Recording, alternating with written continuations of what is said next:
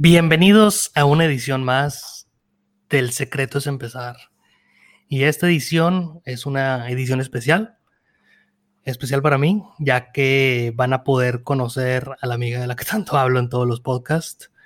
Y ella es María, blanca como el día. ¿Cómo estás, amiga? Muy bien, gracias por la entrada musical. Se aprecia. Claro. Muy bien, muchas gracias por invitarme. Es un honor estar aquí. Me siento especial. Me siento como un artista como tú. Es la primera que tenemos en el podcast y la mejor para abrirlo. La primera invitada, más bien, ¿no? Gracias, gracias. Sí, me da mucho gusto que, me hayas invitado y como hablamos también hace un, par de semanas, estuve pensando en algunos pues, temas que podrían quedar con lo que ustedes ya están hablando aquí. Eh, y a mí la verdad me apasiona mucho esto de la nutrición, de la vida saludable, y pensé que sería una buena entrada para hacer la conexión entre las dos cosas, porque creo que mucha gente ve la salud física muy aparte de su salud mental y en realidad no creo que sea así. Entonces, creo que es un buen tema de conexión. Sí, sí, sí, sí, definitivamente. Entonces, en cuanto a lo saludable, y de lo que vamos a hablar, tú has tenido cierta experiencia en el tema, te, educaste de alguna manera en esto, ¿no?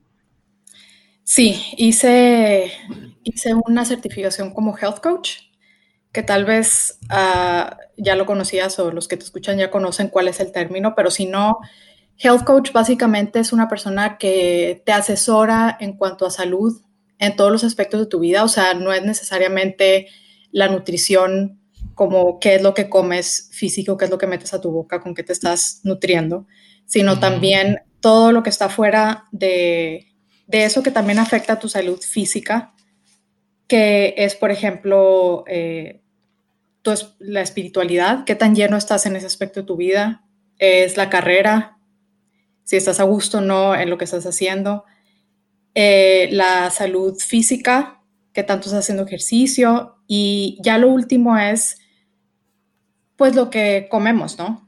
Eso es, viene siendo la, comida secundaria. O sea, lo que hablamos entonces es que cuando hablamos de la salud, tenemos que primero enfocarnos en lo que viene siendo la salud mental, ¿no? Que son los alimentos primarios que mencionas. Todos esos que son causas de estrés, causas de, de preocupaciones, de sufrimiento, y después de eso nos podemos enfocar en, la dieta alimenticia, ¿no? Que ya viene siendo del cuerpo. Exacto, o sea, porque eh, muchas personas que saben que estudié eso, familiares o gente que sabe que, me gusta ese tema y que lo estudié y que puedo dar asesorías, eh, viene con la primera pregunta que es, ¿cómo adelgazo? ¿Cómo le hago para bajar de peso? Y lo que a mí me gusta más hablar, porque obviamente está muy en nuestra cultura de, lo físico simplemente para verte bien, ¿no? No, no está conectado con todo lo demás. Entonces lo que yo empiezo a preguntar, exacto, o sea, que lo que para mí es importante son, simplemente está fuera, no lo que está dentro de mí, cómo pienso y todo esto. Entonces, cuando alguien viene conmigo y me dice, quiero adelgazar, pásame unas, unas recetas saludables y un plan de alimentación que pueda seguir durante la semana, yo lo que intento también es preguntar por qué quieres adelgazar, o sea, cuál es la razón eh, ya sabes por qué quieres hacer esto, ya sabes por qué no estás a gusto con tu cuerpo como está ahorita y lo quieres cambiar, o, simplemente me estás, me estás pidiendo una receta o un plan alimenticio para, para quitar eso de tu vida que con lo que no estás a gusto y decir, ok, ya no soy esta persona gorda, entonces después de esto ya voy a ser feliz, cuando en realidad no es así. O sea, por eso yo creo que hay que cuestionarlo mucho por qué queremos tener una vida saludable, entre comillas. Ok, ahorita regresando un poquito a lo de los alimentos primarios y secundarios. ¿El ejercicio, ya que es físico, se considera primario o secundario? Se considera primario. O sea, todo lo... Exactamente. Estas eh, son cuatro cosas las que, se, las que se consideran como alimentos primarios. Uno son las relaciones que tienes con tu familia, con tus amigos, eh, con tu pareja. Ajá, exacto. La segunda es la actividad física. si eres activo o no físicamente. Eh, la tercera es tu carrera. ¿Qué tan a gusto estás haciendo lo que haces con lo que te gana la vida? Eh, ¿Estás realmente a gusto con eso? Y la cuarta es espiritualidad. Si cualquier práctica espiritual que tengas, así sea eh, si eres ateo o lo que sea, es, también los, los ateos pueden tener una vida espiritual. O sea, no es necesariamente religiosa, no es que crean en un Dios, es simplemente que hay, hay algo espiritualmente que eh, en su vida con, los que, con lo que están llenos, ¿no? Y, y, esas son las cuatro cosas como alimentos primarios. Y la quinta vendría siendo la comida secundaria o la alimentación secundaria, y eso es todo lo físico, el agua, lo, eh, todo lo la que comida, desayuno, comida y cena, básicamente. En tu cuerpo, ok. Claro. Y fíjate que es la primera vez que lo, que, lo escuchaba, o sea, sí como que tenía este entendimiento desde antes que, que todo está conectado, ¿no? Que si, que si estás mal de tu salud mental, probablemente también se refleja en tu salud física, etcétera, pero no lo había visto tan plasmado y tan claro como lo enseñan en este programa. Eh, me han pedido algunas personas recomendaciones que me dicen, que, quiero estudiar esto, me interesa este tipo de, temas ahora en mi vida, no pude estudiar nutrición por lo que sea, antes o no escogí la carrera por alguna razón y me interesa este tema. Eh, ¿Me recomiendas esta escuela? Le digo, a ver, si tú, si tú quieres aprender de nutrición, de esas son las porciones que tienes que comer y todo esto, no es la mejor escuela pero para lo que sí me ayudó y en realidad personalmente, aunque no lo estoy ejerciendo tanto como me gustaría ahora, eh, lo que sí me ayudó a mí mucho también personalmente es eso de poder encontrar ese balance entre, entre, entre todos esos aspectos que te dije, los cuatro, y, y, lo físico, eh, lo que me estoy llevando a la boca. No lo había visto tan claro y eso sí me ayudó a mí personalmente eh, y le saqué provecho al programa simplemente por eso. O sea, porque a partir de eso ya he hecho una conexión más, más real en, mi vida. Porque a veces lo pensamos nada más, o son, son de esas cosas que crees que son lógicas. Es algo que dices, ah, pues sí, pues es lógico. Pero nunca te detienes a pensar que, eso precisamente, que primero tienes que tratar bien a tu mente y, y parte de eso es tratar bien a tu cuerpo, ¿no? No son cosas separadas la mente y el cuerpo, que es lo que nos claro. hace entender, ¿no? Exacto. Y, lo ves muy claramente en, en cuando tú platicábamos también eh, anteriormente que, que ahora te están dando más ganas, o tú me platicabas que, que te están más, dando más ganas de comer saludable, por ejemplo, ¿no? Que te vas a comprar la manzana, el plátano, lo que sea. Y es chistoso porque en realidad tú estás en una etapa en tu vida, como lo estoy viendo desde afuera, ¿verdad? Donde estás explorando, cuestionándote, queriendo crecer eh, mental y espiritualmente. Y eso se ve reflejado, aunque, aunque no te des cuenta en, tu vida de, o sea, ¿qué, ¿qué, es lo que estás comiendo? O sea, ¿por qué te están dando ganas de repente de comer manzanas y plátanos? Exacto, no, no, no me lo puedo explicar. Y luego te quisiera decir, es que no son mis pensamientos, porque la realidad es que sí lo son. Yo soy el que los estoy teniendo y son mis impulsos o lo que quieras. Y ahora de, manzanas y, plátanos. ¿Y por qué? No sé, pero ayer o antier estaba comiéndome una manzana y decía, ah, que está bien rica, o sea, ¿por qué dejé de comer? Nada más, no sé si era esa protesta imaginaria de decir, ah, no me gusta comer frutas y verduras. Cuando en realidad sí me gustan las manzanas y plátanos, nada más fue una, una rebeldía inconsciente. Claro, sí, puede ser, puede ser, pero tengo la teoría que es eh, más de, cuando tú te estás cuestionando cosas en tu vida o tus patrones de pensamiento, lo que sea, eh, empiezas a cuestionar mucho y te empiezas a, crear un amor personal. No sé si me explico, es un amor propio, eh, porque estás sintiendo, o por lo menos me pasa a mí, estoy sintiendo que estoy avanzando, ¿no? O sea, estoy sintiendo que que estoy cuidando de mí misma en mi mente, en mi mente, en mi espiritualidad, de lo que sea. Y eso simplemente hace que mi amor propio crezca. ¿Y qué haces? ¿Y qué haces con alguien que amas? O sea, ¿qué haces si tienes un hijo y le quieres dar lo mejor? O sea, ¿qué, come? O si tienes Atena, le quieres dar lo mejor que puedes encontrar en el súper, porque la amas, o sea, porque amas a tus hijos, amas cosas que están afuera. Pero... Sí, ahorita que lo dices con Atena, o sea, si hago eso, me pongo a buscar en internet a ver qué puede comer y qué no puede comer, qué le hace daño, qué no le hace daño. Que... Pero has hecho, a ver, déjame te hago esta pregunta, o sea, ¿has hecho eso contigo mismo? No, no, no, ya, es lo que estaba pensando conforme lo decías, que hasta ella busco las porciones y quieras o no, soy guardián de ella, o sea, y, la, y, y, yo decido que pueda comer y no pueda comer porque ella no, es como que puede abrir el refri y comer lo que sea, a eso voy, a, que, a que yo decido. Y también en teoría lo puedo hacer conmigo, pero no lo es hago. que tú eres, es exactamente lo mismo, ¿no? O sea, tú tienes a esta cosa fuera de ti, o sea, tu perra, que tú eres responsable por su salud. Perrita, no le digas tu perra porque escucha muy feo. Ay, así le decimos en la casa a nuestros perritos, pero es con todo amor, las perras, así les decimos perros con amor.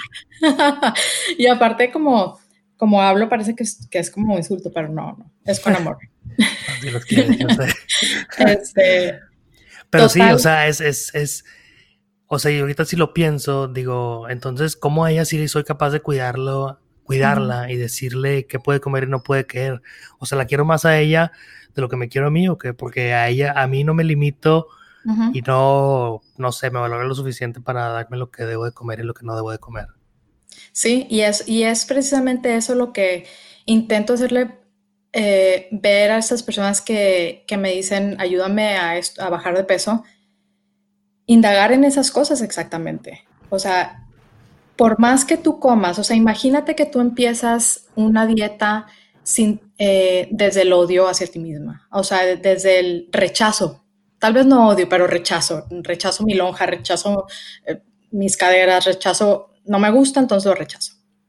¿Qué pasa si, si empezaras por, por el otro lado de la moneda, que es, me amo a mí misma, amo mis caderas, amo mis lonjas, amo lo que sea, mis brazos, lo que sea, pero quiero bajar de peso no porque lo rechazo, sino porque quiero lo mejor para mí mismo, porque quiero tratarme a mí como trataría a mi hijo o a mi mascota o a mis papás o a quien sea. El resultado, aunque sea el mismo, es la motivación, es la que deberíamos de cuestionar. Más que la motivación, creo que es el sentimiento detrás de la motivación lo cual nos mueve. Y a veces creemos que los sentimientos negativos tienen mayor potencial de motivarnos. Por eso si te rechazas, por así decirlo, o si te enojas porque estás gordo y, ah, ya quiero dejar de estar gordo y quiero dejar que me digan cosas y quiero dejar esto. Y ese, esa rabia es la que te, te lleva día a día, ¿no? Y conocemos a muchas personas que han hecho, se han hecho exitosas o fuertes o, conocidas en base a eso, en base a a, lo que vivieron de chiquitos y las adversidades. Pero la realidad es que esas adversidades tú las puedes aceptar voluntariamente desde un punto de vista de los sentimientos buenos, como tú lo dices, que es el amor propio. Y la realidad es que el amor es más fuerte que cualquiera de los otros sentimientos. Entonces, si tú te quieres a ti mismo, claro que lo vas a lograr con mayor fuerza que si odiaras tu cuerpo y que si odiaras todo lo que te dicen en la calle. Porque el quererte a ti, el, el, al final de cuentas, el amor es más fuerte que cualquier otro. Y te lleva esa motivación al final, ¿no? Claro, está chistoso también lo que dices porque me relaciono con eso que ponemos mucho más valor a los sentimientos negativos o que creemos que los sentimientos negativos nos van a llevar, impulsar más lejos que uno positivo, mm. porque hay muchas health coaches famosas que, que hay eh, empezaron desde una historia fea, ¿no? O sea, como que una historia de yo era bulímica o una historia de yo no me quería a mí misma o una historia de eh, como que naces de, lo negativo y a lo mejor ahora están haciendo algo muy positivo en base a algo negativo, pero eh, se le da mucho valor a eso. Entonces cuando yo estaba escuchando esas historias y decía, ay, a ver, pero si yo quiero ser health coach, de verdad que quiero que me vaya bien y tenga éxito, pues necesito tener una historia así como que digas, no, no manches, o sea, es la chava que era anoréxica y ahora es una health coach famosa y por eso tiene la autoridad de, decirme cómo hacer las cosas. Entonces yo sí pensaba como que, pues no, o sea, yo no puedo ser una buena health coach porque no me ha pasado algo traumatizante O Yo algo. he pesado 300 kilos para identificarme con alguien, con esas ansias y crear Pero ahora que lo dices, ahora que lo dices es muy cierto. O sea, ¿por qué no poder empezar de un lugar positivo? O sea, ¿por qué tendría que haber empezado yo para ser exitosa eh, de un lugar de, sufrimiento? De no, no, me quería y no estaba bien conmigo mismo. O sea, ¿por qué no, por qué no puedo decir, yo sí me he querido, no, no he tenido algo como súper traumante, pero aún así puedo ser igual de exitosa que esas personas. Es que a veces, tal vez porque es más poca la gente que lo entiende y la, la, persona que deciden vivir su vida de manera feliz, ¿no? Entonces, si tú crees que abunda más la gente que cree que, que necesitan algo para ser felices y que sufren día a día, ven a esas personas que vinieron del sufrimiento y luego son exitosos y dicen, ah, yo también puedo llegar a hacer eso algún día. Y te identificas más. Entonces, por eso, cuando esa gente está en sufrimiento y tú escuchas de que, ay, qué pobrecito, que no tenía dinero y luego se hizo rico y millonario, y dices, ah, eso puedo hacer yo algún día.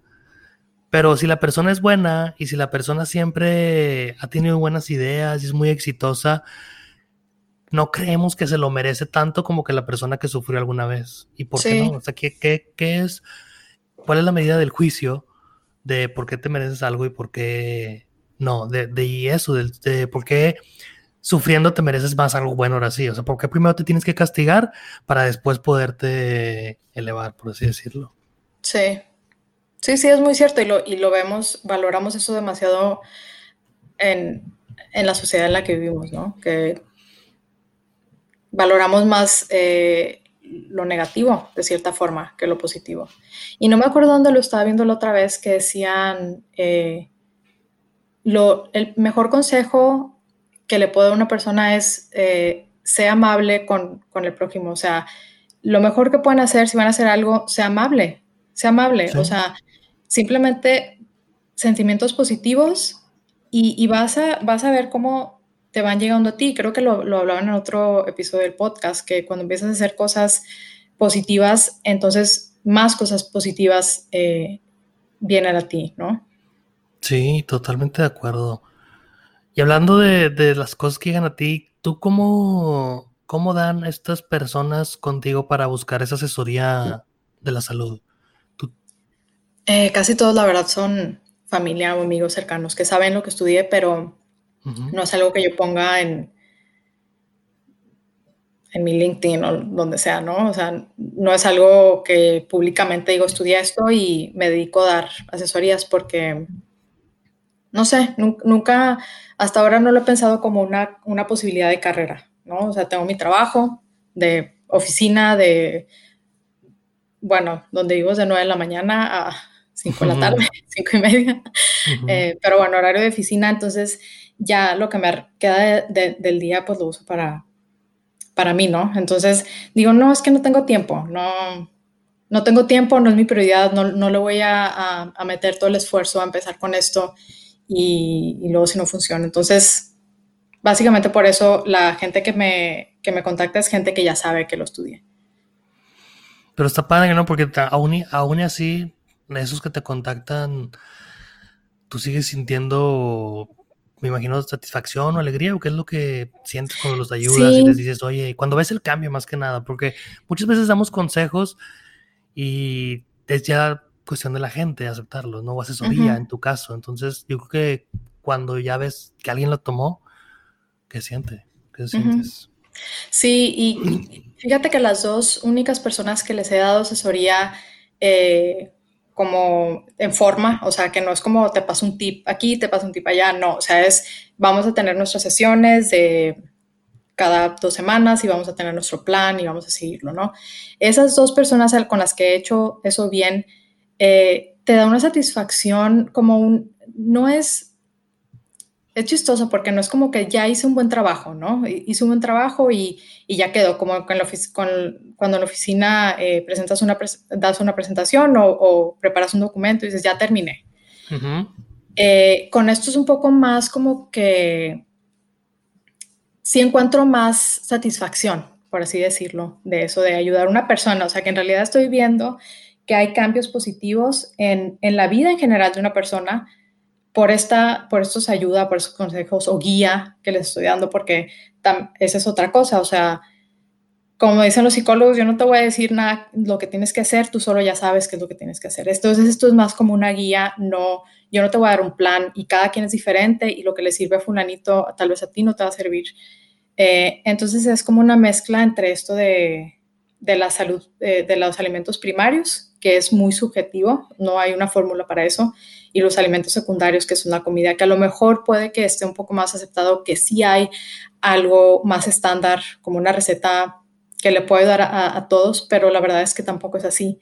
la dieta del carbohidrato que te sirvió a ti, a lo mejor a, tu tía no le va a servir igual, o cada cuerpo es diferente, y es lo que todavía no se acepta, eh, pues o sea, los doctores dicen esto es un carbohidrato y, funciona igual para todos, pero en realidad no es así, o sea, no es una ciencia, no, no es una ciencia, entonces sí tienes que adecuarlo a cada persona y toma tiempo. Entonces, todo ese esfuerzo, todo ese tiempo que le dedicas a una persona y todavía ver los cambios positivos que surgen en su vida es como muy satisfactorio. Entonces, ahora que lo estoy platicando, fíjate que me, como que me inspira, digo, lo quiero volver a hacer. Es que yo creo que esa satisfacción viene de que tú obviamente pasaste por esto, o sea, y aunque no, no, volvemos a lo mismo, no tienes que pasar por el sufrimiento, pero tú, no quiere decir que estabas sufriendo antes, pero encontraste una manera de vivir mejor. Y la manera de vivir mejor es conforme te vas alimentando. Entonces tú ya sabes lo que se siente y sabes, y lo que quieres ahora a través de, de la asesoría es transmitírselo a alguien más. Cuando se lo transmites, sabes que no nada más estás cambiando la manera en que se alimenta esa persona, sabes que estás cambiando la manera en que va a ver la vida, sabes que vas a cambiar la manera, al grado al que es feliz hasta cierto punto, porque la comida que ingiere lo va a hacer a él, es empezar a pensar diferente. ¿no? Entonces cambian muchos aspectos de la vida que al final, si llegas a suficientes personas o si suficientes personas empiezan a cambiar, llegas a cambiar la sociedad. La sociedad. Sí, y también de lo que platicábamos antes, del... Eh, no sé si hay un, algo en español que, que significa lo mismo que en inglés, pero lo que es el ripple effect. O sea, cuando echas una piedra en un, en un lago, en, donde sea que se van haciendo las, los círculos más grandes y más grandes y más grandes. O sea, ese efecto, eh, ese mismo efecto sé, y yo lo he experimentado, que cuando empiezo a tener una vida más saludable en cualquier aspecto de mi vida, lo empiezo a, a propagar a los que están alrededor de mí, o sea, mi familia, mi pareja, a mis amigos, o sea, se ve como el efecto se va más allá de ti, entonces, por eso también, eh, por eso también me gusta esto de, ayudar a la gente a tener una vida más saludable, porque no sabes que no le estás haciendo solamente bien a una persona, sino que eso se va a propagar más allá de esta persona. Es como hacerle un bien a la sociedad, por así decirlo, que hay una sociedad más más saludable y por ende más eh, compasiva y por ende más feliz y por ende, ¿sabes? O sea, no es simplemente lo físico de, ah, te dije que comieras brócoli todos los días, entonces ya estás más flaca, eres, o sea, misión cumplida. No, es, es va mucho más allá. Y eso lo puedes lograr a través del balance, porque a veces volvemos a lo mismo, no es suficiente con que bajes de peso, si bajas de peso y sigues teniendo todos esos sentimientos de odio, de que, ah, pues ahora sí, ahora como ya bajé de peso y la gente ya me trata diferente, pues ahora yo voy a tratarlos como ellos me trataron a mí al principio. Y buscas desde ese punto de vista, o desde, y eso no ayudas a nadie, ni, ni a ti te estás ayudando al creer que vas a, no sé, satisfacer algo con, con tratar a la gente como te trataron a ti. Claro. Claro, y sí, por eso también vamos a todos los otros temas de, cómo estás en tu vida espiritual. O sea, si estás en un buen lugar espiritualmente, probablemente no tengas esos, esos, eh, esas ganas de hacerle mal a la gente, ¿no? O sea, al revés, dices, sabes que esas personas me hicieron mal en algún momento de sus vidas. Eh, y como escuché también una vez, no hay una persona que se ame a sí mismo que pueda hacerle daño a los demás. O sea, entonces desde ese punto de vista también puedes decir, sí me hizo daño, pero solamente sé que me hizo daño porque no se ama a sí misma, porque no, porque no ha encontrado esa paz interna eh, para hacer, amar, para al mismo tiempo amar a más personas, ¿no? O sea, tienes que estar en un buen lugar primero tú para poder ayudar a los demás. Está muy difícil eso, está, o sea, no, no, no difícil, sino no es fácil el que tantas personas tengan ese tipo de conciencia, ¿no? ¿Crees, ¿Crees tú que existe la motivación de la gente hoy en día para hacer del mundo un mejor lugar? Yo creo que sí, yo creo que sí, lo veo mucho en gente que, que me rodea, que hay más conciencia, o sea, te pones a, pensar más y más en, en, en, los demás, además de ti. Y, y lo podemos ver en, acaban de ser eh, las protestas de, de, los, de los estudiantes que se volaron las clases para, para protestar, ¿no? Sobre los cambios climáticos, el cambio climático. Y, y estás viendo cómo, eso antes no se veía, bueno, yo no me acuerdo haberlo visto, que tantos chavitos tuvieran tanta conciencia, o sea, sí veo que la gente se está cuestionando más y, y está haciendo las cosas por la motivación correcta. O sea, sí veo que la gente es, más amable o a lo mejor soy demasiado, eh, sí, no sé, positiva o lo que sea, pero... No, creo que lo eres porque lo eres con, con justa razón y déjame te digo por qué. Porque ahorita me acabo de acordar algo que, que como que va a solidificar más la idea. Tú me contaste que últimamente estás siendo más agradecida o, más amable en general con la gente, ¿verdad? Más, más kind, por, por falta de una mejor palabra en español. Entonces me contabas que ibas pasando por no sé dónde y estaba una persona desayunando y le, y y le dijiste que tuviera un buen desayuno, un buen provecho. Y dije, pues qué buena, qué buena acción así de, de generosidad y, y, de ser bueno nada más yo también había estado, estado queriendo hacer eso y no queriendo hacer eso, sino que me están haciendo hacer ese tipo de cosas. Y últimamente estoy, como te he dicho, buscando oportunidades para ser agradecido, porque es lo que te hace, bueno, a mí me da esos momentos de felicidad. Entonces, yo cumplo años este mes, cada unos días que tú cumples, de hecho, y, y mi mamá se va a ir a, a Monterrey y nos vamos a festejar, y yo siempre nos festejamos juntos porque cumplimos los dos años en la misma semana. Y me dice que nos vamos a juntar en casa de mi tía. Entonces en ese momento dije, oye, pues ¿qué, qué? nos ofreció ella su casa para ir a cenar y festejar nosotros ahí. Y, y, yo me sentí agradecido en ese momento y le escribí a mi tía y le dije, oye, tía, muchas gracias por ofrecernos tu casa para, para, para celebrarnos ahí porque sí estoy agradecido de, lo que conlleva el ofrecer tu casa. No nada más es por decirlo. O sea, sí me pongo a pensar todo lo que es. Y es, si, si alguien ha tenido un espacio donde ellos son responsables de limpiar y que no limpia tu mamá, sabes que cuando va a llegar alguien, te llega ese impulso de, de limpiar aunque sea algo. Por más limpio y ordenado que sea tu casa, le das una pasada a la barra o algo de querer limpiar. Entonces conlleva eso, conlleva que al final, pues alguien tiene que lavar, tienen que arreglar, tienen que, ellos tienen que seguir viviendo ahí cuando tú te vas y dejas botellas y dejas la basura y la otra tienen que sacar. O sea, son cosas y ellos están por, por amor a la familia, están diciendo, no, vénganse, vénganse a mi casa, esos, esas pequeñas cositas no son nada en comparación de vivir aquí con ustedes, ¿no? Entonces, es eso, es, es, de que siendo positivo, que lo que decías, expandes tú a la gente que te rodea, que fue como me pasó a mí, que tú me contaste eso, que dije, oye, no, pues me, me, ah, también me contaste que le sonreíste a una persona y ella te sonrió, o al revés, y luego le dijiste buenos días a esa persona, o, que tuviera un buen desayuno, y me contagió a mí, y dije, oye, pues qué padre, qué padre por la vida, así viviendo, siendo feliz, y te sonrió a alguien y le sonrío, oye, que desayunes bien, Suena, sí, sí es cierto. O sea, suena así como que va a salir el pajarito volando la, la cenicienta. Pero, sí es cierto. Claro, claro. Pero no sé si has visto un, un comercial o no sé qué sea, de esos que salen en Facebook, que va pasando la persona y le ayuda a, subir el carrito a la señora a la banqueta o que le da la mano para que se baje y ves como eh, de una persona porque alguien más hizo un acto de, bondad, por así decirlo, en ellos, le inspira como que hacerlo otra persona.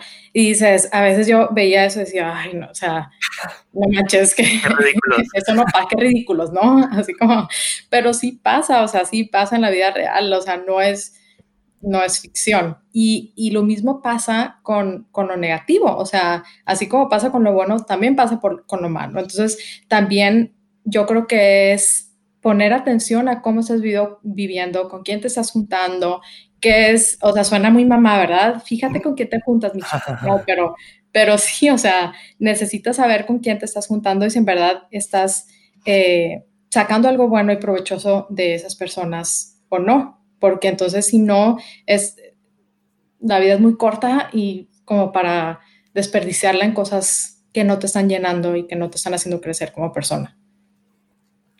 Y creo que es precisamente eso, es de lo que hablabas de los alimentos primarios. Las relaciones también tienen mucho que ver. Y las relaciones no tiene que ser con alguien que conociste hace años, con alguien que conociste hace días, también tienes una relación, ¿no? Ya sea que, o sea, que interactúas con ellos y, ¿Y por qué no te puedes llevar bien con ellos? ¿Y por qué no los puedes tratar bien? ¿Por qué no los puedes tratar con la misma bondad que, que a tu amigo que conoces hace cinco años? Porque, o sea, cuando es cuando dices, ah, bueno, ahora sí le voy a hacer un favor, ahora sí le voy a ayudar, ahora sí le voy a decir, hey, ¿quieres agua? Porque a mi amigo sí le diría, hey, ¿quieres agua? Voy a la cocina. ¿Por qué no le puedo decir a alguien que está aquí sentado al lado?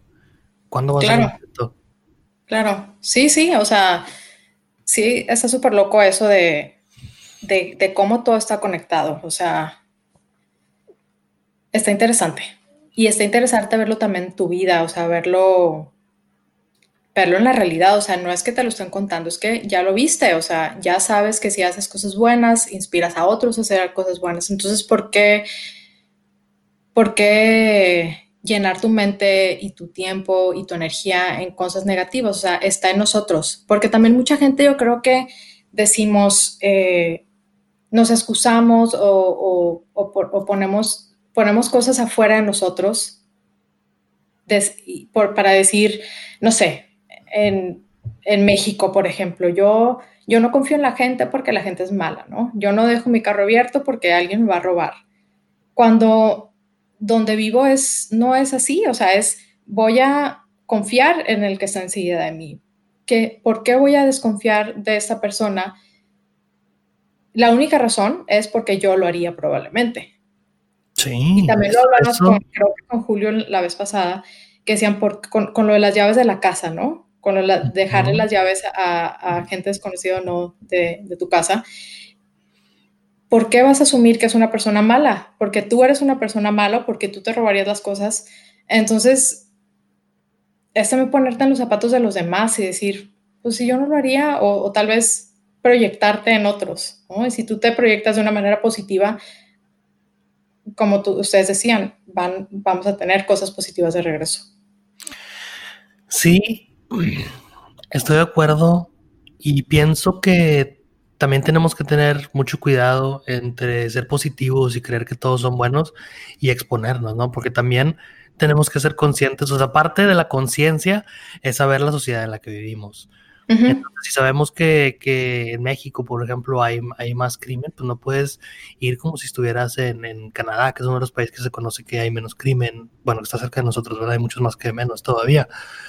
Pero, pero también tenemos que estar conscientes de, de dónde se vive. O sea, México, el otro día platicaba con mis amigos, pues quieras o no, se fundó con todo lo que España no quería y quisieron mandar acá a conquistar con, con los ladrones y con todo. Es súper loco que dices eso y perdón que te interrumpa, pero cuando estábamos, nos juntamos aquí en la casa a celebrar el, el 16 de septiembre eh, y estábamos hablando precisamente de eso, porque estábamos con un grupo de, éramos mexicanos, había una chava de eh, Venezuela, bueno, dos de Venezuela y sí, creo que éramos nada más nosotros venezolanos y mexicanos. Y empezamos a hablar de eso, de, oye, ¿cómo eran las colonias en en Venezuela, ¿no? ¿Quién conquistó, quién era y, qué pasó, cuál es la historia? Y, es súper similar, eh, de hecho, toda Latinoamérica. Y, luego nos pusimos a indagar de qué y luego, y luego por qué, y luego todo, se repite, ¿no? Que ahora los gobiernos decimos que es igual exactamente como eran antes los que llegaron, los primeros españoles que llegaron. Y se va perpetuando esto eh, generación tras generación y dices que son personas totalmente diferentes, o sea, son, no se conocieron, ¿cómo es que son igual? ¿Cómo es que hacen las mismas cosas si, si no se conocieron? O sea, y es esto también de lo que hablamos anteriormente, es, el, es, ese efecto de afectar al que está al lado de ti, o sea, también nos tenemos que poner a pensar que son generaciones de hijos, o sea, padres e hijos, padres e hijos, padres e hijos, que van pasando sus patrones de, uno a otro. Creo que, fíjate, yo sí creo que tiene algo que ver, pero también creo que esa es la salida fácil para la gente de no hacerse responsables de la sociedad en la que viven.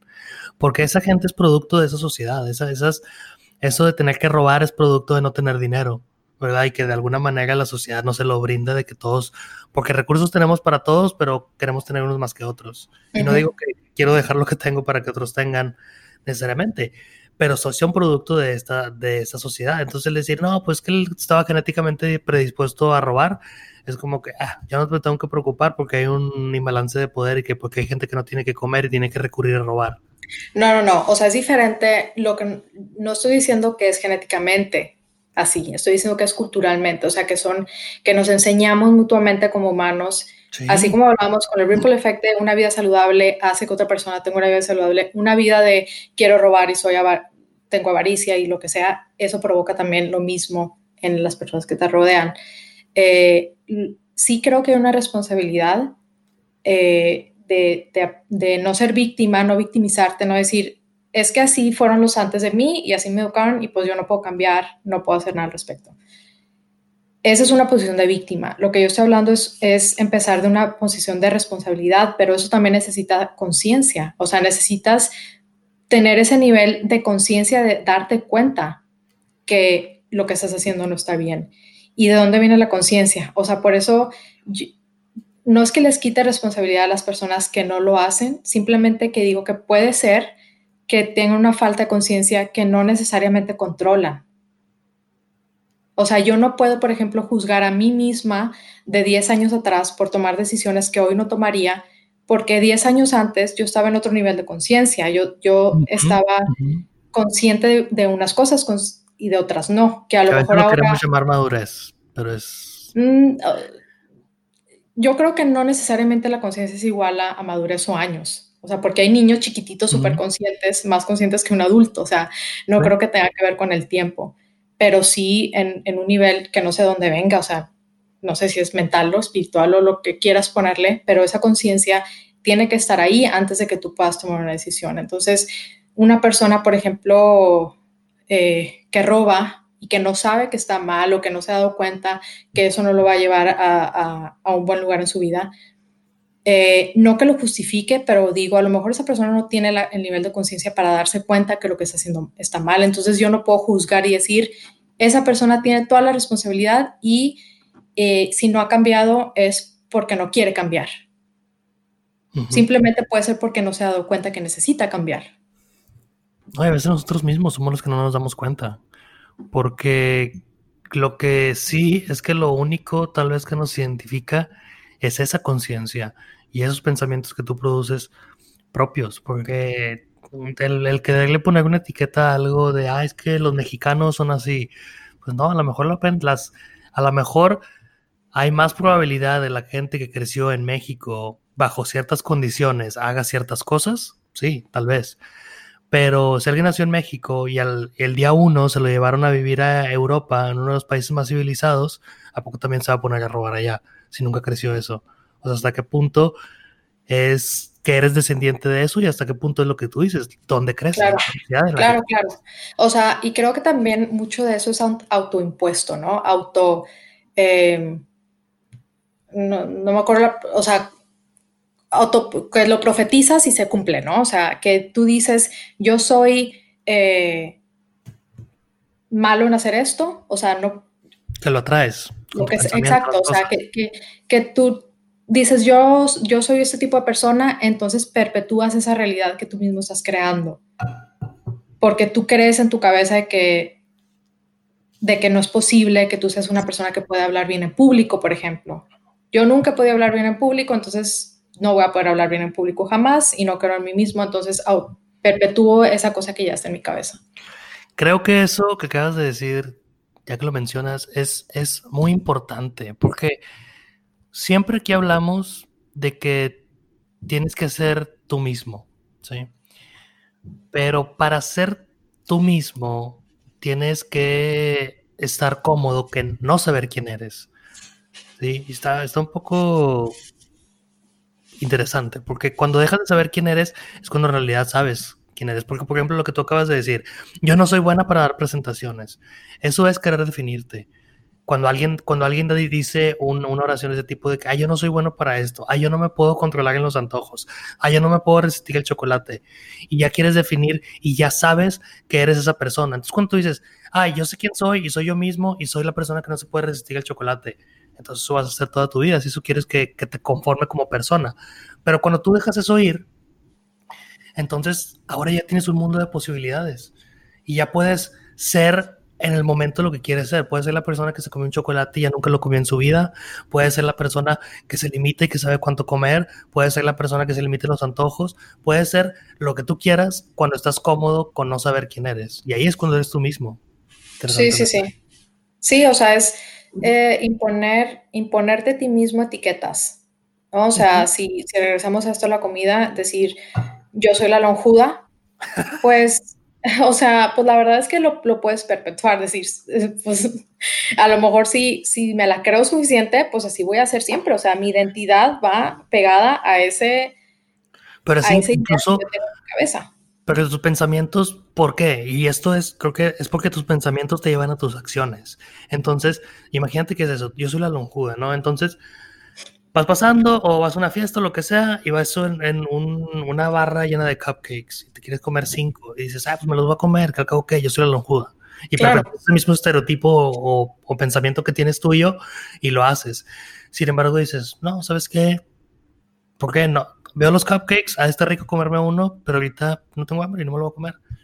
pero pues es un trabajo de por vida eso. O sea, el, el hecho de quitarte las etiquetas que, que nos ha puesto la sociedad o nos hemos puesto nosotros mismos, ¿no? O sea, nunca terminas porque... Y es, yo creo que es regresando... Pero el que siempre te estás encontrando. Y no, no, yo no lo veo como trabajo porque trabajo implica que, ah, tengo que hacer algo que no quiero. Yo lo veo esfuerzo, digamos, ¿no? Es, esfuerzo puede ser, o sea, no que sea algo. Es conciencia, es estar presente. pero sí requiere trabajo, o sea, sí, sí requiere trabajo real en, en, el sentido de que no se va a dar por sí mismo. O sea, sí, tengo que trabajar en ser consciente y, y cambiar mis patrones de, de, comportamiento. No es simplemente, ah, ya estoy consciente, ya lo pienso, pero no cambió nada. Eso no es, eso no te va a dar los resultados. es muy importante, es lo que siempre decimos, el secreto es empezar, tienes que empezar a hacerlo. Y creo que ahorita hemos hablado de, cuando ya estás en ese punto, pero ¿cómo llega alguien a empezar a encontrar ese balance consigo mismo? Porque dices, bueno, sí, ya cuando encontraste que, que no eres la lonjuda, ahora sí ya puedes comer bien, pero, pero ¿cómo te arrancas esa etiqueta de que eres la lonjuda, que, que, es la persona que nunca va a poder bajar de peso, que tienes huesos grandes, no sé. Yo creo que, o sea, yo muchas veces empiezo por, por dar este consejo, por así decirlo, en cuando tengo una clienta, ¿no? Con estas dos personas que, que me han tocado. Es decir, ¿sabes qué? Eh, primero vas a hacer este ejercicio de tener un, un gratitude journal, una, una, lista de gratitud, ¿no?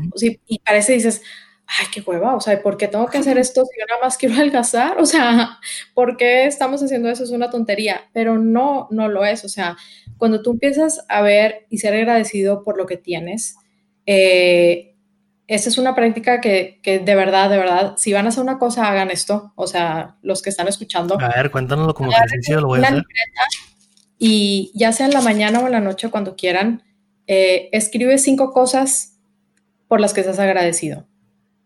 Ponle antes de acostarte. Y la regla es que no puedes repetir, o sea, cada noche van a ser cinco más y cinco más y cinco más, pero no se pueden repetir. Entonces, te empiezas a dar cuenta de que al principio dices, bueno, pues gracias por mi casa y gracias por mi trabajo. y luego vas, vas, o sea, van pasando los días y dices, eh, ok, ya no puedo repetir esto. Bueno, pues gracias por mi compañero fulanito. Gracias por... Y te vas yendo cosas más chiquitas y más chiquitas y más chiquitas y tu atención está enfocada en eso. O sea, eso es, eso es como la magia, ¿no? De que como tienes que hacer esa tarea cada noche o cada mañana, tienes que acordarte de las cosas que tienes que ser positivo y tu energía y atención se empieza a bueno en tu vida, ¿no?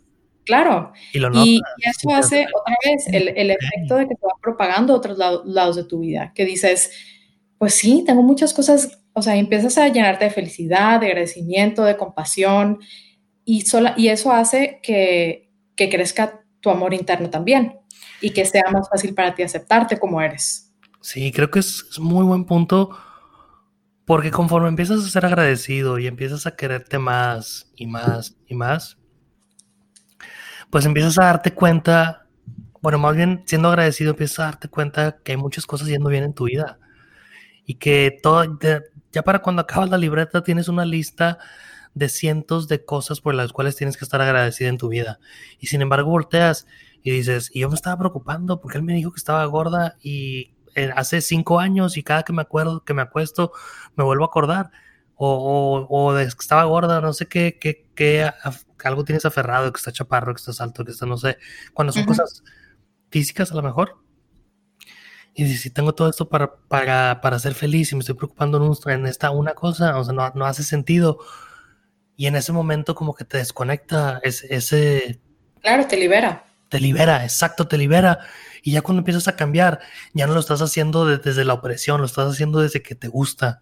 Claro, y regresamos al motivo de por lo que es por lo cual estás haciendo las cosas. O sea, es la motivación viene del amor o la motivación viene del rechazo. Y, y eso yo creo es, es, una clave muy importante para, para ponerlo muy superficial, bajar de peso y quedarte, o sea, y mantener tu peso. O sea, sí, yo creo que sí que, que es muy importante tener una salud, eh, un peso adecuado por tu salud, pero no creo necesariamente que, que sea algo que necesites para ser feliz en tu vida. O sea, y últimamente, fíjate que he estado siguiendo muchas cuentas en Instagram que ahora intento que, que las redes sociales me ayuden, o sea, me aporten algo en lugar de estarme simplemente comparando con otra gente o, o mira fulanito dónde anda de vacaciones. O sea, sí, intento seguir cuentas que, que me den en qué pensar y que me brinden aprendizaje y, y desarrollo personal. Bueno, el punto es que ahora en Instagram sigo a muchas personas, a muchas mujeres eh, eh, con esto de la aceptación a su propio cuerpo, amor propio, aceptación a tu cuerpo, y muchas veces son personas con sobrepeso porque tenemos esta idea, eh, más yo creo las mujeres, que para ser aceptada por la sociedad tienes que ser bella por fuera, tienes que ser delgada y, y que te tienes que ver como las de las revistas. Y entonces estas chavas eh, que sigo en, Instagram, ahora, ya las revistas fueron de hace mucho, mía. Exacto, exacto, sí, esas eran de los noventas, yo, ya nos quedamos allá. Eh, el punto es que ellas eh, se aceptan así como son, o sea, y son, están gordas, están gorditas, pero se aman y las fotos que, que, que postean están súper chidas, o sea, yo digo, ¿por qué yo no? O sea, y te inspira a decir, porque si ellas se aman, yo no me voy a amar a mí misma, o sea, y, ellas dicen, sí, es mucho trabajo, eh, es mucho trabajar en ti mismo, pero pues al final, ¿qué es lo que importa? O sea, lo de afuera, no. O, o sea, no debería. No, yo creo que, pero tienes, para llegar a esa, ese realization o esa conclusión, esa revelación, tienes que buscar y, y, las respuestas donde menos quieres buscar. O sea, si, si lo que quieres es dejar de estar gordo, pues tienes que buscar por qué estás ahí. O sea, tienes que buscar en el estar gordo y verte al espejo y decir, a ver, bueno, estoy gordo y tengo que aceptarlo. ¿Y por qué? ¿Por qué no, por qué no puedo dejar de comer? O sea, ¿qué le tengo miedo? Tengo miedo que si dejo de estar gordo y como quiera sigo fracasando en la vida, entonces ya no tengo nada que echarle la culpa porque ya no estoy gordo. ¿O qué?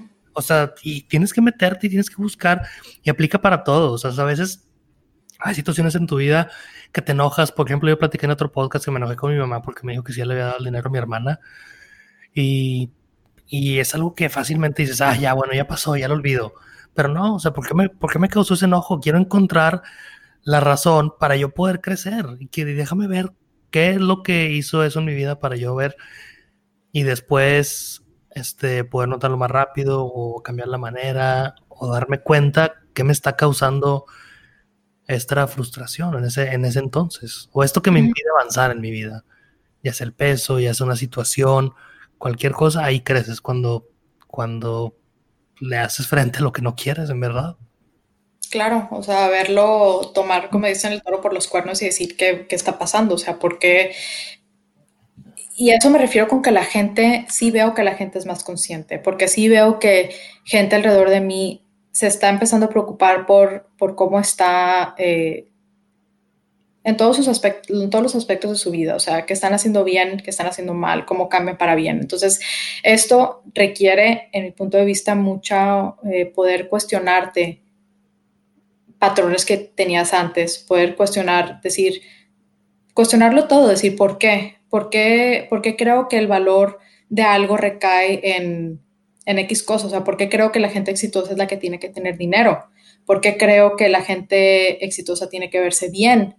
¿Por qué, tengo, porque creo que la gente exitosa, eh, lo que sea, tiene un buen carro, tiene una buena casa? O sea, ¿cuál es mi definición del éxito? ¿Por qué tiene que ser igual para todos esa definición?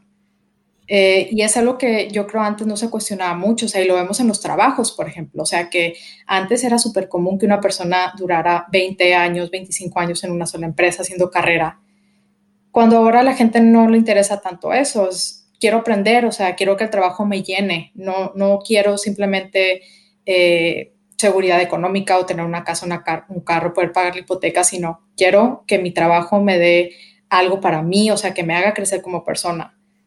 Eh, más allá del dinero. Exacto, porque, más, porque así como tenemos una dieta física, también tenemos que considerar que la mente también ocupa una dieta mental. O sea, y ocupas de todo lo que quieres el día a día, de que ves en las noticias, de que ves en, en, en las revistas, de que ves en, en, todos los medios de comunicación. O sea, a veces son cosas que nada más te están empujando y te están aventando y tú tienes que escuchar, escuchar las noticias y vas a la este, no sé, vas al, ah, no se me ocurre nada mejor que un hospital y ves en la tele y en la tele que están pasando las noticias llenas de tragedias, llenas de cosas malas. Sí. Y tú tienes que aprender a filtrar eso y a, y a dedicar a las cosas que tú quieres. O sea, si son aprender, como dicen, vive como si te fueras a morir mañana y aprende como si no te fueras a morir nunca. Okay. Porque eso es lo que te hace crecer. Y a veces te digo, con, tanta, con tantas cosas que llegan a nosotros y que estamos, nos saturan de información que no queremos y a veces también necesitamos esa dieta mental de, de, a ver, pues voy a dedicar a lo mejor un tiempo. Hace poquito hablábamos de tomar un curso que me recomendaste en el budismo y le estoy dando el tiempo porque quiero aprender de eso y es algo que me interesa.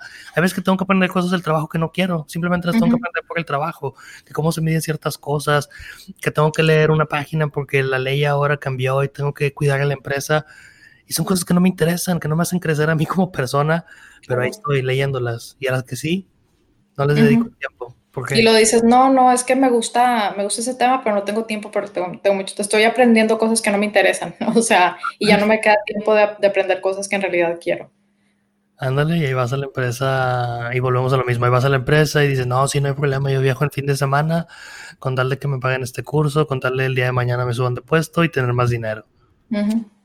Claro, o sea, ¿qué estás haciendo en tu vida de adentro, no? Que en tu vida personal para crecer como persona. A final de cuentas acumulas tanto, ya no te llevo a eso. O sea, cuando, cuando acabes, no va a haber un, un número de cuenta ahí en tu funeral diciendo cuánto te quedaste, ¿no? Cuánto acabaste. Claro. Te acabaste. Sí, sí. Entonces son son cosas que pensar. Lo que sí nos gustaría, me gustaría que nos platicaras, porque últimamente, digo, estamos platicando mucho, como es evidente en, el, en los episodios, pero has estado notando muchas cosas y apreciando más la vida. Por ejemplo, son pequeñas cosas, como me contabas que ibas, creo que por tu hermana fuiste. sí, cuando fui a recogerla. Sí, sí. Bueno, mi hermana me visitó un fin de semana, entonces fui a recogerla a la estación de tren y sí, te platicaba que veía cómo la gente va... Al principio. ¿Cómo? Que ibas frustrada al principio. Sí, claro, que iba, que iba tarde, ¿no?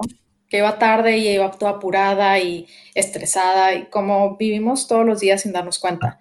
Y que dije, a ver, pero no tengo que irme apurada, o sea, si llego dos minutos tarde no importa, o sea, voy a disfrutar el momento, o sea, vivir lo que estoy viviendo en este momento. Voy en camino y voy a ver la gente y viendo la gente dices, empiezas a notar cosas, o sea, dices, ah, mira, esta persona va caminando bien tranquila, o eh, no sé, la gente encontrándose con seres queridos, que dices, ay, mira, qué bonito cómo se saludan y que cuánto tiempo llevarán sin verse. O sea, suena otra vez, va a salir el pajarito de, de la Cenicienta.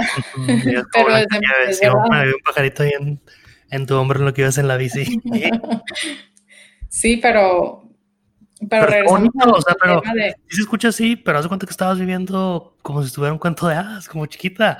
No, que vas viendo y todo está padre y está bonito, o sea, ¿y quién te va a decir que no, que no es así? O sea, está como, como mencionabas que veías a la gente que se reencontraba porque era una estación y pues era de que se veían desde mucho tiempo y ve la felicidad y no sabes, o sea, tú crees me diga la gente en base como tú te mires a ti, en el sentido de que puedes que veas a alguien que se está saludando bien eufórico y dices, ay, no manches, de seguro tenían años sin verse, porque tú saludarías a alguien así que tienes años sin verte.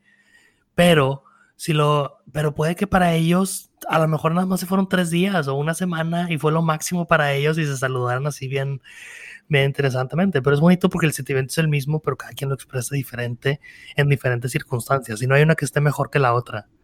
Pero a veces si nos, si nos, si decimos, ay, qué exagerado, nada más fue un día, ¿para qué tanto, no sé, tanto amor o lo que sea, o lo que quieras? ¿Para qué se pone tan feliz? Y te molesta eso.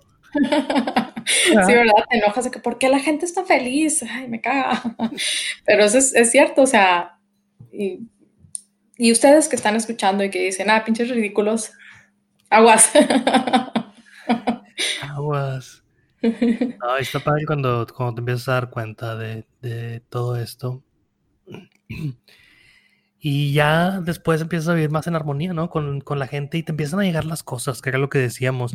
Por ejemplo, los temas también se empiezan a dar, como ahorita que te digo que cómo, cómo se fue fundando México y Venezuela. Y tú, ah, sí, precisamente estaba teniendo esa conversación. Hace un fin de semana, claro. otro lado y empiezas, y empiezas a conectar con la gente. Y está padre, está bonito, como lo que decíamos en otro podcast, empiezas a crecer esa, esa amistad. Y, en, algún, en algún momento, eh, me acuerdo que ya después de que me hemos platicado, me llegaste a decir, oye, pues sí conozco tu mente, me dijiste, pero no conozco tu vida, tu vida de día a día, o sea, no sé dónde creciste, cómo se llaman tus papás, no sé nada de eso. Y a veces creemos ¿Quién eres? ¿Cómo te llamas? No conocemos a nadie, no conocemos su pasado. Claro. Pero son, pero para que veas que hay diferentes, diferentes niveles o dimensiones en las cuales puedes tener una relación. Porque a lo mejor con tus, con tu familia, la gente que nos escucha, pues tiene la relación de que se conocen hace años y saben dónde vivieron y saben si estuvieron en estas enfermedades, si estuvieron en el hospital, si batallaron, si fueron pobres, si fueron ricos, si, tuvieron todo, pero no conocen cómo piensan, no conocen cuáles son sus ideas, no conocen cómo ven el mundo, no conocen a veces ni siquiera en qué creen. A veces de tus mejores amigos ni les pregunto, a mis amigos a veces les, hace poquito les empecé a preguntar en qué creían, si en Dios o en qué, y no porque no porque les quisiera yo profetizar mi palabra, sino nomás porque tengo curiosidad. Porque es, es conocerlos. Es, otra cosa, ¿no? Sí, sí. O sea, es muy diferente conocer. Eh, todos tenemos esas relaciones superficiales, ¿no? Que, que, que, sabes lo mundano de una persona, por así ponerlo, pero no indagas mucho en, en preguntar tú qué te motiva, qué sueños tienes, ¿Qué, te gusta hacer? ¿Por qué lo haces? ¿Qué piensas de esto? O sea, y esas son las pláticas que valen la pena. O sea, y, te decía, a lo mejor, te decía también otra vez, a lo mejor es que estamos acostumbrados a llevar ese tipo de relaciones. Por ejemplo, te platicaba con mi papá, ¿no? Que te digo, yo conozco a mi papá muy bien, o sea, sé dónde nació, sé cómo son sus papás, sé, todo esto. Eh, y sé cómo él es como persona por historias, o sea, pero yo no lo sé de primera mano, yo no, yo no platico así súper deep. Y la última vez, de hecho, que, que platiqué con él, dije, sí, o sea, estoy conociendo una, una, parte de él este, que no había experimentado yo a primera mano, o sea, directamente. Eh, y está chido. Y, y, y, regresamos al, yo creo que va a ser el tema de, del día de hoy, el ripple effect, que es porque yo empecé, porque yo me abría ese tipo de comunicación, porque escuché lo que ustedes eh, estaban diciendo en el podcast y te empiezas a contagiar de todas estas cosas positivas y realmente sí tienen un efecto y, un, resultado en tu vida, en tu vida diaria, en tu vida cotidiana. O sea, sí, sí hay cambios porque te rodeas de ideas que te, que te hacen mejor persona y de gente que piensa y que se cuestiona las cosas, no que piense igual que tú necesariamente, porque sí creo que hay que tener un poco de, de, variedad en, lo que piensas. No, no creo que sea muy bueno y muy sano para, o, que incite el crecimiento quedarte solamente con un tipo de personas que piensen igual que tú. Yo creo que eh, es muy valioso, perdón que te interrumpe, pero yo creo que es muy valioso el debatir ideas y creo que por eso platicamos tanto tú y yo, porque las ideas que tenemos las exploramos de, de debatiéndolo de que no, pues yo pienso esto, no, pues yo pienso esto, y ahí nos vamos. Y al debatirlo de una manera así saludable, exploras muchas opciones que yo no conocía y que tú me estás enseñando y al revés. ¿no? Son puntos de vista también y son cosas que te ayudan a crecer. Y el tener esa empatía de los dos puntos de vista le ayuda a todos y el debatiendo esas ideas. El problema es cuando te identificas con la idea. Sí, y dices, no, es que la idea tiene que ser así, es que ella tiene que entender que yo estoy bien y que así debe ser como yo pienso. Y ahí es cuando ya ya te cerraste y ya no, ya no dejas de crecer ni a la otra persona ni a ti. Y es donde empieza el conflicto y es donde te empiezas a enojar porque luego si resulta que esa persona tiene razón, pues tú estás mal y perdiste algo que no existe. Y sí, es claro, es, ver, ver al mundo en equipos, ¿no? En, en esos son los buenos, estos son los malos, en... Eh, estos van contra estos y no es necesariamente así, o sea, es simplemente una conversación, no son, somos el mismo equipo, o sea, no, no tengo por qué ganar yo y, o sea, pelear para yo ganar y que tú pierdas. Porque no simplemente podemos tener algo productivo de esta conversación? No importa quién esté bien y quién esté mal. Que fíjate que lo digo yo, que soy algo, especialmente cuando me pongo a jugar juegos de mesa con mis amigos y familia, o sea, ya saben que yo soy la que me pongo intensa de competitiva, pero... ¿En serio? fíjate, una cosa que no sabías de mí. Mm, pero sí, o sea, sí, es de que competencia, quiero ganar, o sea, quítense codazos y todo, ¿no? Pero de verdad en esas conversaciones que tienes con, con, amigos o familia, lo que sea, hay que ser abiertos, hay que decir, somos del mismo equipo, o sea, no, yo no quiero que mi argumento sea más válido que el tuyo, ¿para qué? O sea, regresamos a lo del ego, a identificarte con yo estoy bien y ellos están mal. Eh, Pero es que lo que volvemos a la competencia, o sea, si hablamos de la competencia como lo dijiste ahorita, es que la competencia la verdad es que es algo cooperativo cuando, cuando lo ves de otro punto de vista. Porque tal tú jugar un juego de mesa, puede que sea un juego de estrategia, ¿no? Pero incluso cuando pierdes, estás ganando, porque estás viendo que hay otra manera de jugar el juego y, a su vez quieres jugar con gente que juegue el juego mejor que tú, porque vas a tener que, crecer tú y te va a forzar a, a, buscar la manera de ser más competitivo, si así quieres verlo, pero la manera de ganar. Y te va a crecer y te va a desarrollar los juegos de mesa, tu habilidad cognitiva, que es para resolver problemas y todo, y vas a empezar a pensar más rápido. Y, y aún cuando alguien pierde, pues también va a empezar a desarrollar y a pensar más y, sirve y, está padre y alguien tiene que ganar. Pero a mí me gusta eso también de la, de la dinámica, que sí está la competencia, pero también todos están beneficiando de la actividad en sí. Sí, sí, es buen punto. O sea, es, buena manera como verlo. Nunca lo había pensado así, pero sí, sí tiene sentido. O sea, que aunque el otro gane, igual tú tienes algo que, aprender y que sacar de esa situación. Exacto, para que no te vuelva a ganar a lo mejor, pero como quieras estar desarrollándote, quieras o no. Claro. Sí, oye, hace ratito me acordé de, de un de una conversación que tuve con, con, una colega, ¿no? Que estábamos preparando una, presentación juntas. Y le dije, bueno, pues ya terminé mi parte, chécala, ve, ve cómo está. Y, ella es muy directa, ¿no? O sea, no es, simplemente es muy directa en sus mensajes. O sea, no le pone muchas florecitas alrededor eh, de lo que va a decir. Entonces me dijo, no, eso está mal, y esto quítalo, y esto muévelo. Y, es, y yo, ok, o sea, yo tampoco me lo tomé personal porque la conozco. Sé que lo está haciendo de, de un lugar de, de te quiero ayudar, no que quiero que veas o hacerte sentir mal, ¿no? Sí, no lo quiero perfeccionar para Claro. Entonces, este, como que se quedó pensando, no sé si, no sé si fue al siguiente día, pero me dijo eventualmente, oye, eh, te quería pedir perdón porque te hablé muy feo, o sea, sentí que te hablé feo y, y pues no quería, o sea, simplemente no quiero que, que creas que, que, lo hice de mala gana, o sea, simplemente así fue. Y le dije, no, o sea, no te preocupes, o sea, yo no me lo tomé personal ni nada y agradezco que me estés dando consejos de cómo hacer esto, ¿no? De que quede, quede bien la presentación al final. Y, y le digo, pero ¿sabes qué? O sea, es, tal vez tú puedes empezar en, si lo quieres mejorar, le digo, si, si igual no te gusta esto, me dice, no, no, no me gusta para nada, o sea, te digo porque lo veo en mí y no me gusta cuando hago eso, o sea, que aunque no lo tomes a mal, no está bien que lo haga. Eh, y luego, bueno, si te puedo dar un consejo, digo, ve, ve cómo te estás hablando a ti misma. O sea, todo empieza ahí. O sea, ¿qué pasa cuando tú una presentación te queda, te queda mal o, hiciste, o cometiste un error o lo que sea? Probablemente te hablas igual de duro como me estabas hablando, como no te gusta hablarle a la gente. Entonces, lo puedes empezar a hacer un hábito en ti misma, en decir, sí, me perdono el error, o sea, no soy perfecta, este cuadrito me quedó más a la izquierda que el otro y no pasa nada nada más lo corrijo y ya está. Eh, y eso se va a propagar a cómo le hablas a la gente en el, exterior. O sea, tus pensamientos al final de cuentas se convierten en acciones, ¿no? Y si tú empiezas con pensamientos positivos hacia ti misma, así mismo le vas a hablar a la gente que está afuera o a la gente con la que estás conviviendo.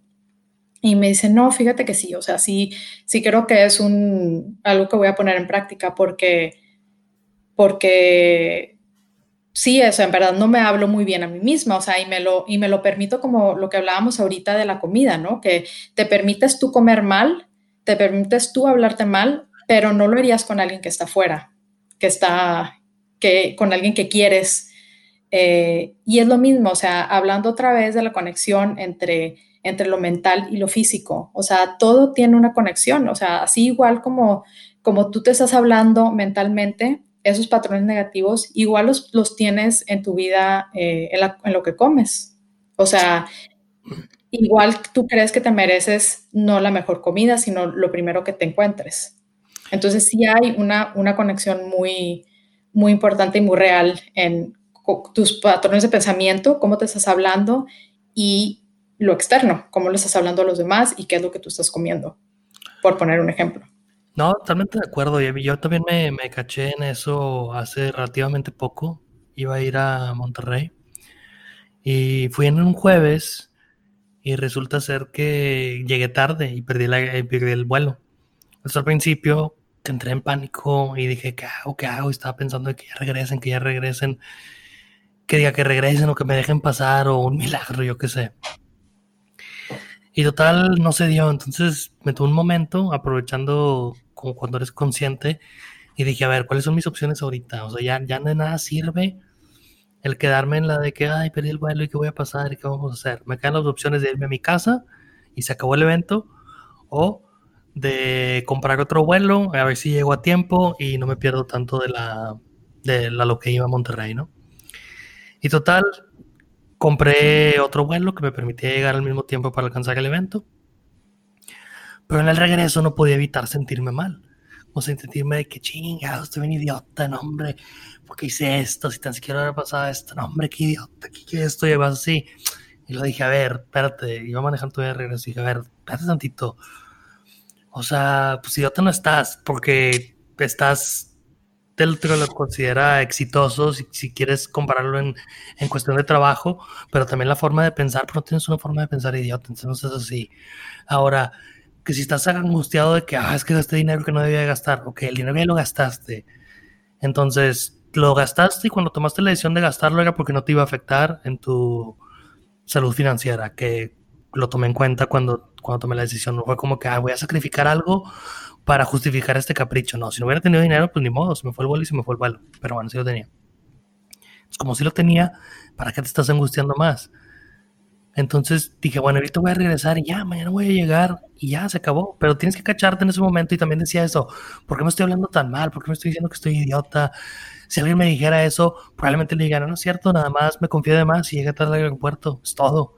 O sea, no hice nada malo más que confiarme de más en media hora o diez minutos o a lo mejor un minuto y ya no estaban. Pero fueron, pero te quieres quedar ahí, te quieres, a veces te quieres castigar porque creemos que tenemos que sufrir o, O cosas de que, ah, hiciste algo mal, bueno, tienes que sufrir. ¿Te perdiste el vuelo? Bueno, sufre. Te lo mereces, ¿no? Exacto. Y es también... Maldice, eh, Claro, o sea, tener yo creo un, un punto de vista compasivo en realidad en todas las acciones que haces. Tip número dos, si van a hacer otra cosa aparte del diario, ese es el tip número dos. Eh, sean compasivos, o sea, sean compasivos con, para empezar con sí mismos, ¿no? Decir, eh, ¿cómo le hablaría a una persona que se ama? O sea, ¿cómo se hablaría a una persona que se ama a sí mismo? Y así, esas son las acciones que, que debe uno tomar a partir de la compasión.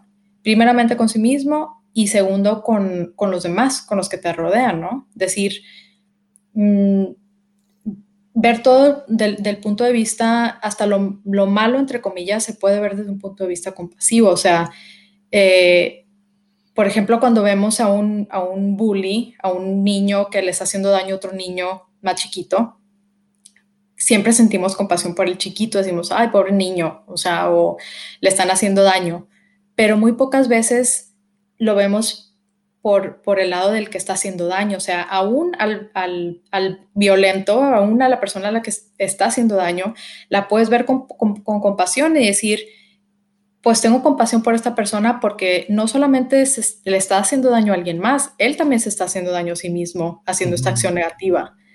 Y no sabe, o sea, y, le tengo compasión porque vive en con este velo en los ojos que no le deja ver lo que está haciendo con su vida. Y así se puede ver con, con todo, o sea, y, y, eso, el hecho de ver las cosas con compasión para ti mismo y para los demás, te va a llevar nada más a cosas positivas. O sea, no vas a generar entonces odio, rencor, coraje, todas esas cosas que otra vez decimos la sociedad admira por alguna razón, eh, pero que al final no te llevan a nada bueno. Así sí, que... eso que dices, eso de lo que dices, hay una película muy bonita, creo que te, te alcancé a pasar, en donde habla, se llama Nuestro Hogar, para los que la quieran ver, está en YouTube, este, está la película completa en español, pero pasa de una persona que, que muere, lo estaban operando, nomás se ve que lo están operando del estómago, y de repente aparece en, el, en, lo que en la película pasaba después de la muerte. Entonces llega a un, a un tipo hospital donde está, llega alguien, un enfermero, y le dice, oye, ¿por qué estoy aquí? Le dijo, no, es que tú te moriste, te moriste y aquí es donde vienes cuando te mueres. Este, y dice, no. Ya se las vas a contar a todos. Sí, no, pero no, pero lo que voy a decir, dice, dice, dice el chavo, te moriste porque te suicidaste. Y él dice, claro que no, a mí me estaban operando y yo tenía cáncer de estómago o algo así. Y dijo, y por eso me morí en la operación. Y dice, sí, ¿por qué crees que te dio el cáncer de estómago? Dijo, porque estabas viviendo todos los días con esa ira, con esa avaricia, con ese maltrato a la gente. Dice, ¿eso qué crees? ¿Crees que no se va nada? Dijo, tú te mataste solo. Al hacerte este daño, todos los días estabas haciendo daño. Dijo, y entonces lo que cometiste fue un suicidio emocional sin que tú supieras. Claro, sí, qué fuerte, pero es cierto.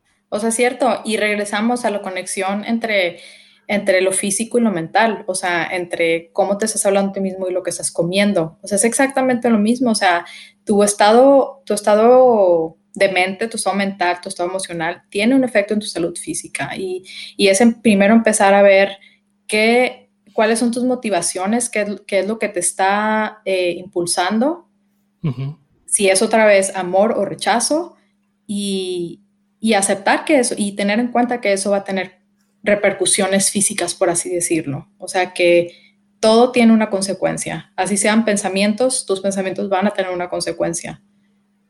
Exacto, no quiere decir que sea negativa. O sea, el pensamiento que tengas, de, de, acuerdo al pensamiento que tengas, es la consecuencia que tendrás. Es la reacción. Todo tiene una reacción, igual los pensamientos. Tienes cosas positivas, te pasan cosas buenas, las empiezas a notar las cosas buenas. Es. Todo va, va dentro de, creo yo, ¿no? Sí, sí, definitivamente, todo está conectado. O sea, es, muy claro y más cuando, cuando empiezas a ver ejemplos de eso en tu vida. No es porque te están contando y fulanito le pasó, es porque tú lo estás viviendo. Tú, tú eres eh, partícipe y, y, espectador de lo que está sucediendo.